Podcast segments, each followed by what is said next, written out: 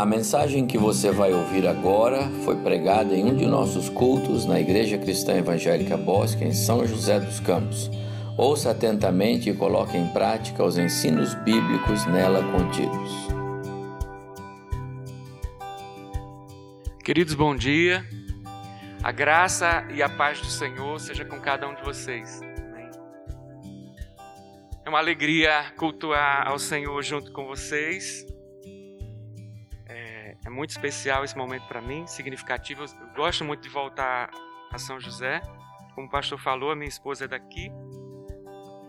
E a gente tem um apreço especial a essa cidade.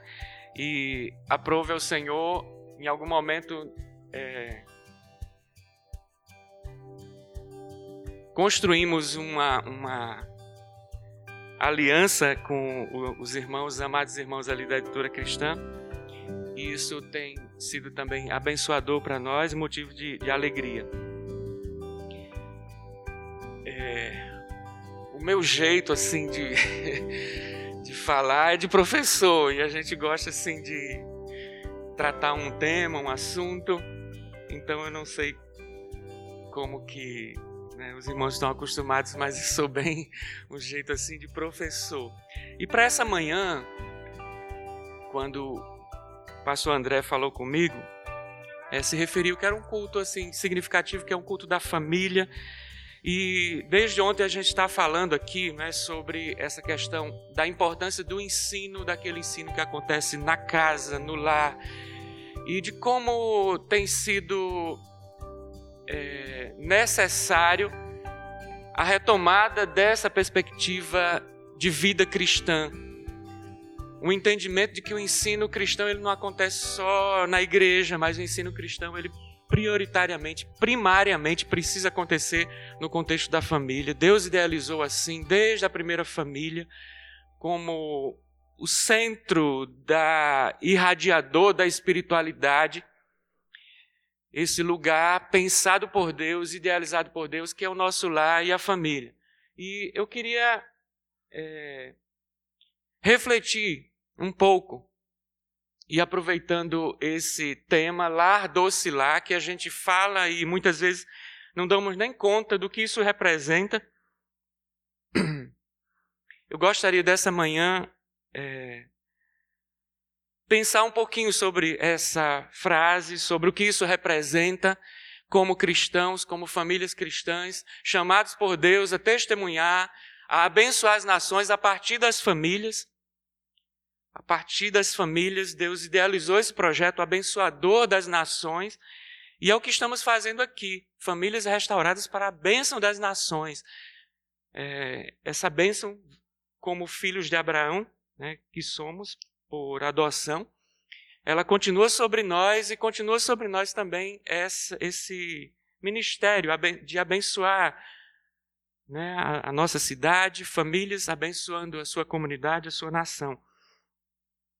E eu gostaria de pensar um pouquinho, refletir um pouquinho sobre essas coisas a partir desse, dessa temática. Lá, doce lá, é, visitando onde tudo começou, para que a gente possa restaurar a doçura desse espaço, que nem sempre tem sido tão doce.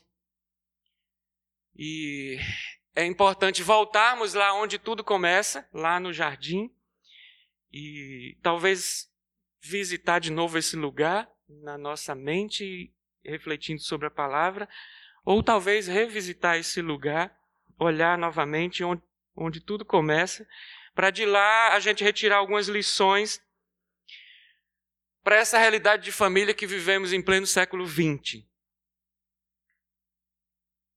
E aí pretendemos responder essas perguntas. Lá, doce lá. E para alguns, é, isso existe? Será que é possível? Porque às vezes para alguns é tão complicado terminar o trabalho e voltar para aquele lugar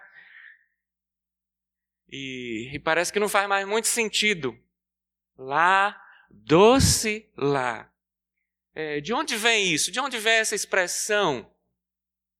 As coisas não surgem assim do nada, elas né, têm uma história, têm um, um, peso, e a gente vai perceber um pouquinho, né, tentar entender.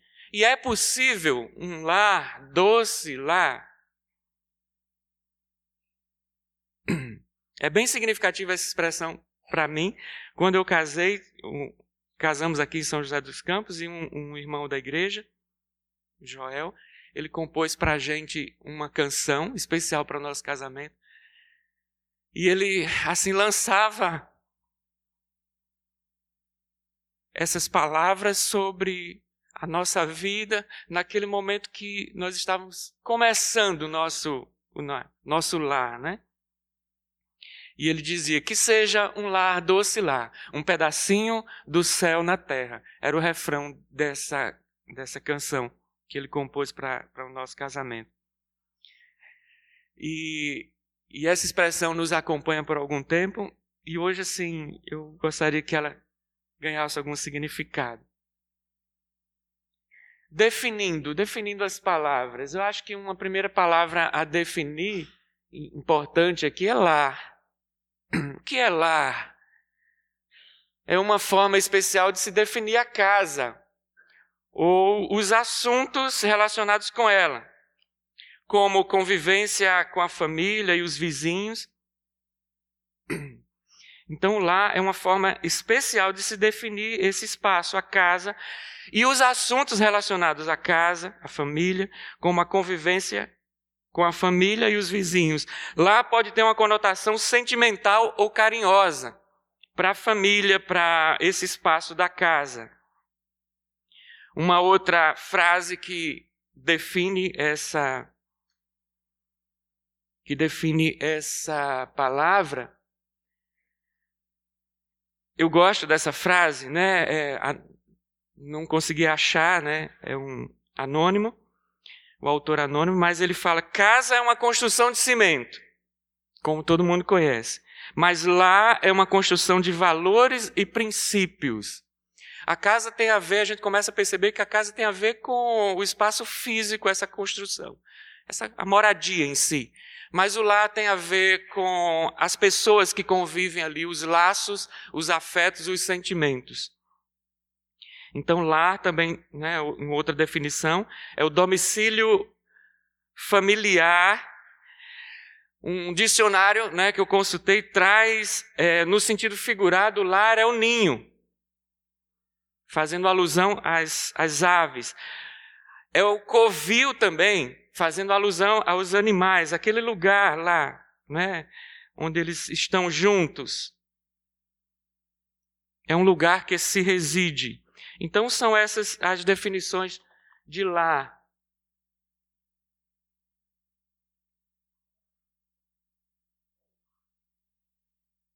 Estamos falando de lar, doce, lar. Interessante definir também a palavra doce. Eu sei que todo mundo sabe o que é doce, mas é importante a gente rever para trazer é, a, a força dessa palavra de novo à nossa mente. Doce, de sabor açucarado, que não é amargo, que agrada aos sentidos e ao espírito Exemplo, pode, pode, podemos ter uma música doce, que é tranquilo, e a gente fica pensando: será que desfrutamos dessa tranquilidade assim no lar? Que é feliz, doce tem também o sentido de feliz. Disse de uma situação ou de um acontecimento feliz. A doce vida que demonstra docilidade e ternura. Doce também tem um sentido de afetuoso, que apresenta suavidade. E uma outra palavra interessante para a gente contrastar com a palavra doce. E a Bíblia apresenta também essa palavra, fala disso. Muitas vezes usa essa palavra como é, para expressar não é, as, a própria situação de pecado, as ervas amargas. Mas é interessante a gente perceber que o amargo é aquilo que não é doce, que é sem doce, sem sabor, é de um sabor áspero. Frequentemente desagradável. como o fel de certos animais, aquela parte que amarga lá do, dos animais. Um café, ele pode ser amargo em algumas circunstâncias. O, o amargo é aquilo que causa tristeza, dor, que é penoso, aflitivo, que é duro, intransigente, severo, cheio de mágoa também, caracteriza uma coisa amarga, cheio de amargura, que ele amargou na alma, ressentido, desgostoso, são todas palavras conectadas a esse entendimento daquilo que é amargo. E nós queremos exatamente, né, estamos ressaltando essa palavra amargo para chamar a atenção, muitas vezes, de que é, quando descuidamos, parece que o nosso relacionamento ele começa a ter ranços, né? Tem aquela. É, às vezes você pega um doce que ele já não está tão bom, né? Já está um pouco vencido e você põe na boca e às vezes ele tem uma parte de doce, mas lá dentro você sente que tem tem um ranço. Mas o pro, projeto de Deus para a família, o propósito de Deus para a família é que o nosso lar fosse um lar doce lar e realmente um pedaço do céu na terra. E nós queremos seguir em frente pensando um pouquinho sobre isso. E a ideia principal que nós queremos conduzir aqui, essa reflexão, é que é possível restaurar a doçura do lar através de um olhar bíblico para a família. É possível. Mesmo nessas circunstâncias que a gente vive, nesse tempo que a gente vive, porque a palavra nos assegura que não importa o tempo, mas ainda assim é possível servir a Deus. A gente vê o exemplo de Noé. A Bíblia descreve os tempos de Noé como os tempos difíceis, que a impiedade tinha se multiplicado. Não era um tempo muito complicado, inclusive para a família. Mas ainda assim, Deus olha para a família de Noé e percebe que ali existia uma família íntegra. Então isso passa para a gente uma lição que não importa o tempo que a gente está vivendo, não importa as circunstâncias, ainda assim é possível você servir a Deus em família, é possível você ter um lar diferente. Não é desculpa, o mundo pode ter, estar na situação que for, mas ainda assim, no Senhor, é possível existir um lar, doce lar. É possível a nossa casa ser um recorte né, dentro desse mundo né, dessa situação. Nós estamos no mundo, não estamos falando aqui de, é, de uma mentalidade de separação, no sentido de separação física, né, de se enclausurar. Nós vivemos essa realidade, somos desse tempo, somos as famílias desse tempo. Não queremos negar isso, não queremos negar o nosso tempo e viver de um saudosismo. Ah, mas antigamente era assim. Nós não temos mais o antigamente, nós temos o hoje. Essa é a realidade que nós temos, é essa correria do nosso dia, é esse o nosso tempo que a gente está vivendo. Mas a nossa expectativa é que ainda assim a Bíblia nos apresenta a possibilidade que, ainda assim, em qualquer época, em qualquer tempo, assim como foram nos dias de Noé, ainda, como, ainda que os dias fossem tão difíceis como aqueles, que nós acreditamos que estamos nos aproximando desses dias, de tanta impiedade, mas ainda assim, do mesmo modo que Deus encontrou graça na família de Noé, é possível o Senhor ouvir, olhar e destacar a nossa família e perceber que existe graça. Porque, queridos, eu, eu sempre afirmo isso, tenho afirmado isso que o maior testemunho que a igreja pode dar hoje para essa sociedade são famílias saudáveis. É um grande testemunho que podemos dar. Famílias equilibradas, ajustadas. É o nosso grande testemunho e tem um efeito enorme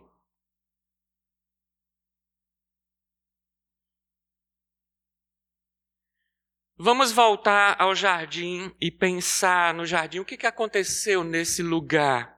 Não é? O que é esse lugar, o Éden, o lugar de delícias, que representa esse desejo mais íntimo que tem todos nós, de ter uma família, de pertencer a uma família, de pertencer a um lugar. Né? Deus plantou isso dentro da gente, Deus que idealizou o lar, Deus idealizou a casa, esse lugar que tem o nosso cheiro. Você pode ver perceber, tá, quando você está na sua casa, você não percebe que a sua casa tem o seu cheiro. Basta você ir a um outro lugar. Quando você chega lá, você se deita na, na cama daquele outro lugar, qualquer outras cobertas, você vê. Esse não é o meu cheiro. A gente logo percebe, porque tem o nosso cheiro, o nosso jeito. Tem os sons que você já conhece, tem o chiado da sua panela de pressão, que é único. Tem o barulho do portão, o barulho da chave da porta. Então Deus pensou em tudo isso. Isso foi imaginado por Deus. Ele é o autor da família, né? O nosso tempo tem trabalhado, né? As ideias do nosso tempo em relação à família têm trabalhado constantemente para desfazer dessa sacralidade da família, que a família foi idealizada por Deus, pensada por Deus, para a nossa bênção, para que fôssemos abençoados, para que desfrutássemos, fosse um lugar de desfrute, um lugar de refúgio. E esse lá, né, o primeiro jardim, Deus veio, escolheu um lugar, né, é bem demarcado nas margens do rio lá. Ele veio e plantou um jardim especial, um lugar de delícias para aquele primeiro casal. Imagine um lugar plantado por Deus. Deus aí como primeiro é, paisagista e criando esse lugar agradável, né? Fala que era um lugar agradável, a própria palavra nos indica isso. Mas também não para por aí. Nós estamos voltando ao jardim para pensar nas coisas que aconteceram aí. A gente tem uma descrição muito bela do jardim no Paraíso Perdido. Eu recomendo que vocês leiam o livro de John Milton, em forma de verso, uma descrição belíssima do Paraíso Perdido, né? nesse livro que ele chama Paraíso Perdido. Paradise Lost. É, é, é, maravilhosa a maneira como ele descreve ali, a partir do, do imaginário bíblico, ele descreve o jardim, e realmente era um lugar de maravilhas e delícias. A gente pode imaginar o desfrute daquele primeiro casal aí nesse espaço, caminhando por entre esses lugares preparados por Deus, cuidando ali desse, de cada um desses recantos, desfrutando da delícia das frutas e do, do aconchego desse lugar agradável, da visitação do Senhor todo final da tarde, de um momento único com Deus na virada, na viração do dia. Imagine que delícia isso. Você tem uma visita ilustre dessa, e muitas vezes, né, no, como é, na, no, na linguagem imaginária lá do poeta, no fim da tarde, ele sentado juntos com alguns anjos, talvez, comendo algumas frutas maravilhosas, com uma boa conversa, aprendendo sobre a vida, entendendo a vida e desfrutando de tudo isso. Mas não, não é só esse lado, não é só isso que aconteceu nesse jardim. A gente sabe de uma outra história, de um outro problema que aconteceu aí nesse jardim. Que houve uma transgressão que houve uma, uma desconfiança das ordens de Deus e isso custou caro. E a gente sabe que esse lar preparado por Deus acabou que se tornou também o cenário de, do nosso maior problema, do nosso maior dilema, e que atingiu a mim, atingiu a você. O que, acontece, o que aconteceu nesse jardim tem a ver comigo, tem a ver com você. E o que teologicamente é conhecido como a queda, então a própria palavra sugere que nós estávamos numa posição, você tinha uma posição, uma determinada posição, e por conta desse problema que aconteceu no jardim, você caiu, você perdeu essa posição. Você caiu daquela posição. E a queda representa também o que aconteceu nesse jardim. Então, o entendimento, para a gente entender a família, esse lar docilar, que é muito representativo do jardim, desse, desse lugar aí, a gente precisa entender ele como um todo, com todos os seus detalhes. E percebemos também que aconteceu algo grave aí nesse jardim que nos afeta. E essa é a cosmovisão bíblica. Que Deus desenhou a família de modo perfeito, de modo ideal, como realmente um lar docilar, lugar de delícias. E é esse o nosso desejo, e é esse e é para esse lugar que desejamos, e eu creio que toda alma anseia voltar e estar nesse lugar. Mas aconteceu um problema, sofremos a queda. E essa percepção bíblica que nos ajuda a entender o momento que a gente vive e as circunstâncias que a gente vive, nós vivemos também debaixo desses efeitos da queda que começou e aconteceu lá no jardim. E a leitura correta para você entender a sua realidade e a realidade de família. E buscar essa restauração. E para alcançar pelo menos vislumbres dessas delícias, desse desejo que todos nós temos como família, que a nossa família de fato seja um lar docilar, para buscarmos esses vislumbres, abrirmos pelo menos um pouco da cortina e desfrutarmos disso, nós precisamos olhar o quadro inteiro, a circunstância inteira pela qual nós estamos. No ideal de Deus, quando Deus idealizou a família, mas também na nossa realidade que transgredimos e por conta disso sofremos as consequências da queda e estamos debaixo dos efeitos da queda também.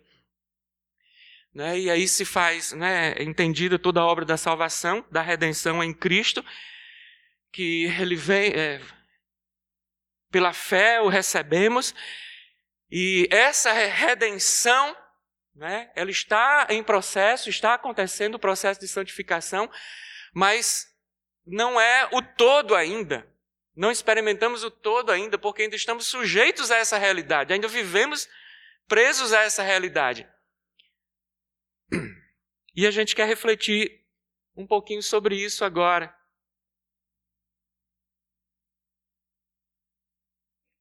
Isso.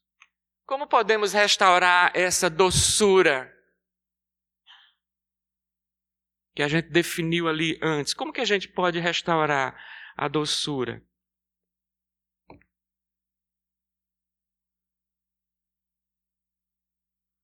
Vamos aprender com alguns pequenos exemplos bíblicos, como os, os cristãos do nosso tempo também.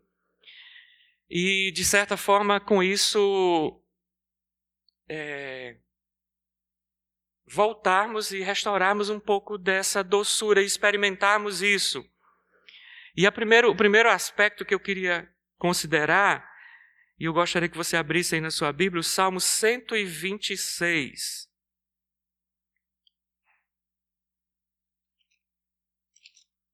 tem a ver com a simplicidade da vida, das coisas. O mundo moderno tem complicado muito a nossa vida. E às vezes, sem perceber, nós temos perdido a simplicidade das coisas. O, a coisa simples, o simples é, é aquilo que é desprovido de desprovido de adornos desnecessários. E a Bíblia nos apresenta uma proposta de, de felicidade, de doçura para a família, que está aí no Salmo 126.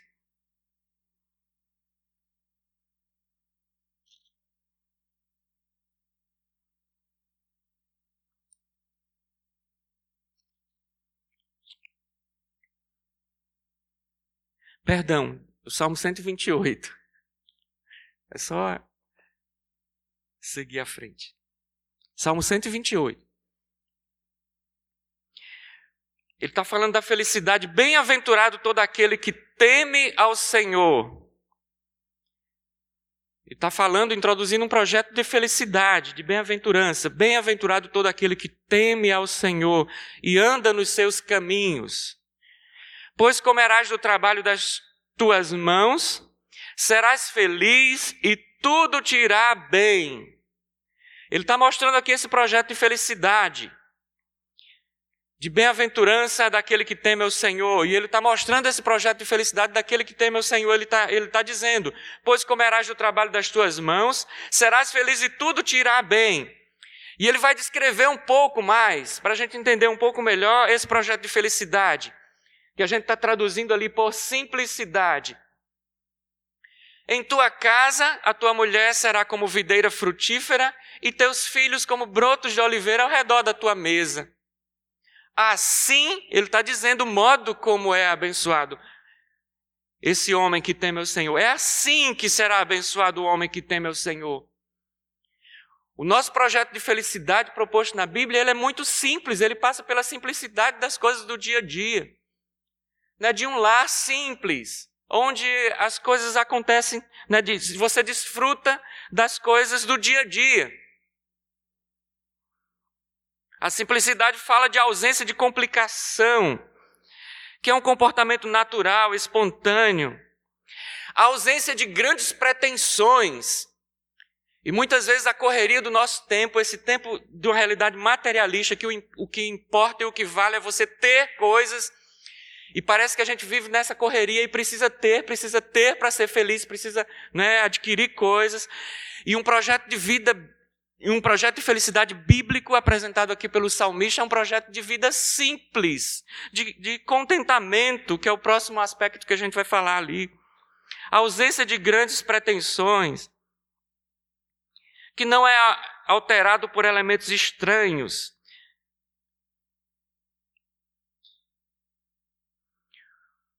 O Senhor, é, continuando o, o texto, fala que o Senhor te abençoe de Sião para que veja a prosperidade de Jerusalém todos os dias e vejas os filhos dos teus filhos e pais sobre Israel.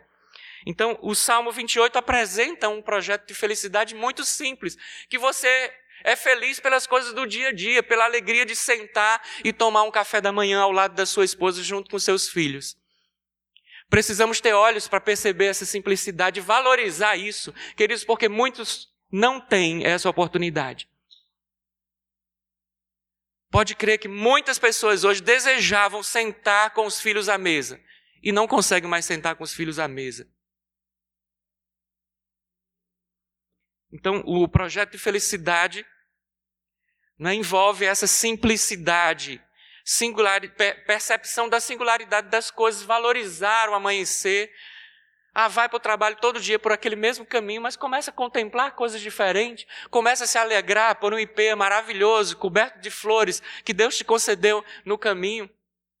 E se maravilhar com as pequenas coisas do dia, com o voo de beija-flor que passou pelo seu jardim.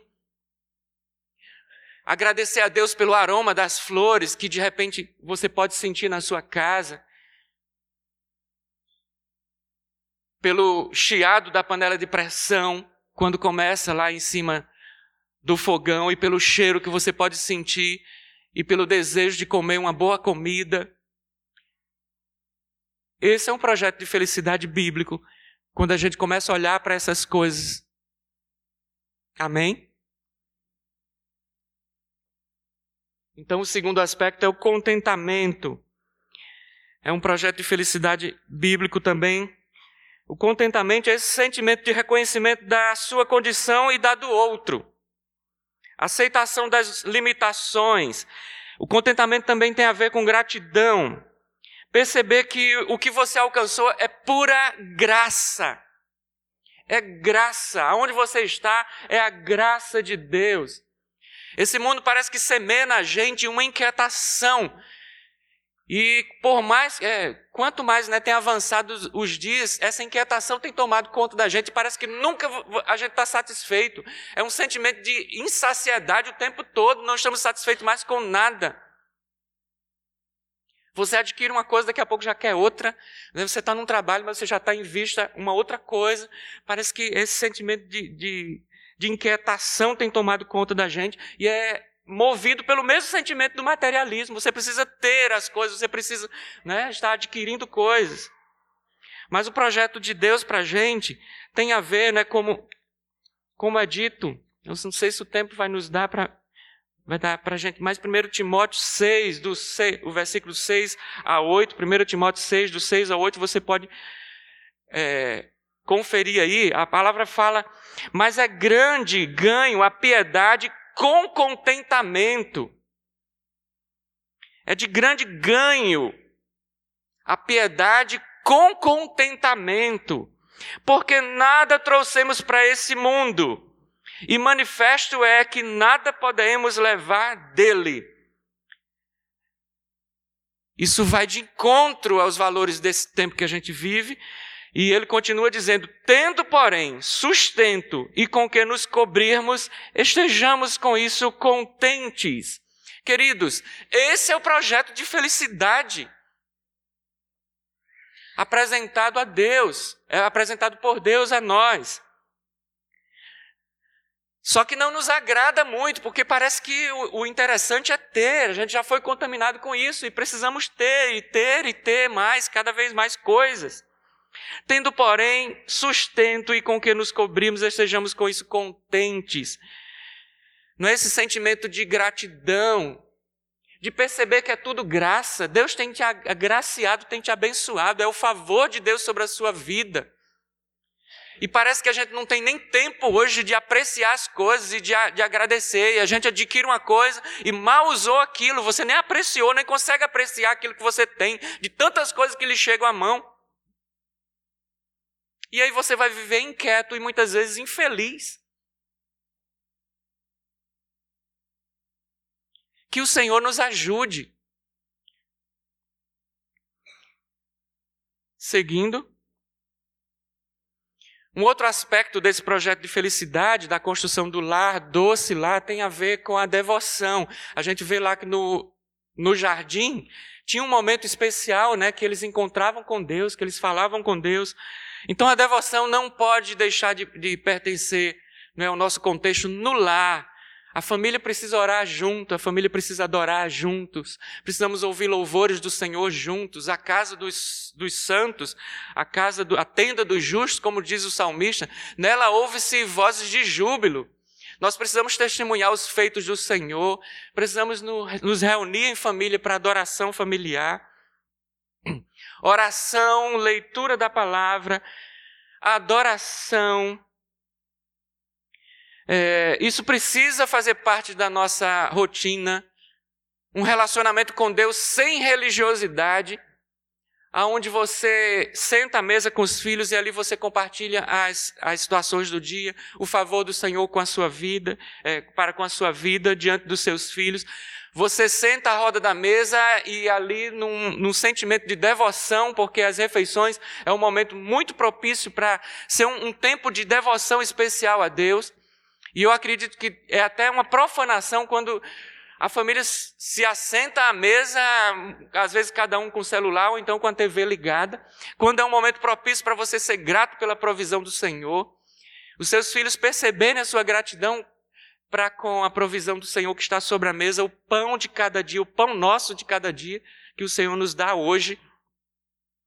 Então nós precisamos restaurar, se queremos experimentar lá, doce lá, a devoção no, na nossa casa precisa ser restaurada também. Precisa ser esse lugar onde se tenha um relacionamento é, sem religiosidade. Desprovido de religiosidade, mas um relacionamento sincero com Deus. E por último, um aspecto a considerar também para o resgate desse sentimento de lar docilar é a esperança. Esperar nem sempre a gente gosta. E principalmente nesse tempo agitado dos dias de hoje, a gente não quer esperar. Mas esperar é, tem a ver com esse desfrutar do simples e não se deixar levar pelos apetites desordenados do nosso tempo, por toda essa inquietação do nosso tempo e esperarmos também, olhando adiante no futuro, esperando a volta do nosso rei, esperando a consumação do reino, a chegada do reino, porque sim, lá nós vamos experimentar o lar perfeito, e esse entendimento de esperança, é, ele precisa tomar o nosso coração para funcionar como uma vacina para as inquietações do tempo presente para que não sejamos envolvidos nessas inquietações do tempo presente e a gente comece a achar que todas as nossas expectativas estão aqui e que meu projeto de felicidade precisa ser consumado aqui. Queridos, não é isso que a Bíblia apresenta. O nosso projeto de felicidade, ele aponta para a eternidade. Lá sim experimentaremos o nosso projeto de felicidade completa. Esperança é esse sentimento de quem vê como possível a realização daquilo que se deseja. É confiança em coisa boa. É você ter boas expectativas. E isso é bem oposto a esse sentimento de concupiscência, que é uma palavra bem bíblica, que é essa cobiça natural pelos bens terrenos. E isso é bem marcante da, da consequência do pecado. E esse desejo por coisas, por coisas, por coisas, produz, de certa forma, desordem nos nossos sentidos e até na nossa razão. E afeta a nossa razão. E gera toda essa inquietação. E que nos rouba a alegria. E que nos rouba é, a doçura do nosso lar. E a esposa fica muito inquieta com o, o que, que vai ser amanhã, e o esposo muito inquieto com a carreira dele e tantas coisas, e, e parece que a gente não, não, não se satisfaz, e a doçura vai embora, e quando você menos espera, o tempo está passando. E você pede de desfrutar o seu dia, aquilo que o Senhor tem te dado hoje, né, que é traduzido ali por simplicidade, por contentamento, por desfrute da presença de Deus, e essas coisas nos roubam é, nos rouba também a alegria de desfrutar da presença de Deus. E eu gostaria de terminar com esse texto que está em João 16, 33. Tenho-vos dito isso para que em mim tenhais paz. No mundo tereis aflição, mas tende bom ânimo, eu venci o mundo. João 16, 33. Tenho-vos dito isso para que em mim tenhais paz. É possível, é possível um projeto de lar docilar, de um lar que você desfrute de doçura, desfrute de paz. Mas não podemos perder de vista que estamos vivendo esse tempo e vivemos no mundo, e no mundo tereis aflições. Então diminua a sua expectativa. Muitas vezes a nossa expectativa por uma realização aqui e agora é muito alta. Queridos, a nossa realização não é no aqui e agora. A nossa realização completa é no futuro. Então, né, o contentamento vai nos orientar ali a diminuir um pouco as expectativas em relação ao seu cônjuge, em relação às circunstâncias da vida. O pensamento do mundo, né, de desfazer da família, desvalorizar a família, desdenhar da família, ou às vezes apresentar a família como um sonho, sabe, de filme. E não é essa a realidade bíblica. A realidade bíblica é, a realidade completa lá do, do Éden. É um lugar de delícia, sim, mas foi manchado pelo pecado e sofre os efeitos da queda. O caminho da esperança é o caminho de proteção né, para a saúde, para a alegria e para a docilidade na família. Não alimente falsas ilusões. Compreenda a realidade à luz do pensamento cristão, que Deus criou tudo perfeito, que mais que vivemos a realidade da queda e ansiamos por uma redenção completa. E por enquanto, se contente com os vislumbres de graça e de glória que Deus dá, os vislumbres de, de né, da, da, do reino na sua casa e experimente esses momentos né, de, de do, doçura e de graça que Deus nos concede a cada dia. Desfrute disso. Livre-se das falsas expectativas, é de uma família perfeita, de repente, de uma de uma realização plena e perfeita, e saiba que esse anseio que está dentro do peito de cada um de nós, de desfrutar de um lar doce lar, esse grande anseio, ele só vai ser satisfeito por completo quando estivermos com o Senhor eternamente. Lá sim poderemos de fato e de novo desfrutar de um lar doce lar. Por enquanto, valorize e desfrute esses pequenos momentos, esses pequenos lampejos ainda dessa glória futura que nos aguarda. E desfrute e valorize né, com contentamento, com simplicidade, com devoção e com esperança e assim você pode desfrutar né, é, de um lar doce lar, um pedacinho do céu na terra. Ainda não é todo o céu, é um pedacinho. Que o Senhor nos abençoe e obrigado por essa oportunidade de compartilhar com vocês a palavra e cultuarmos ao Senhor juntos. Amém.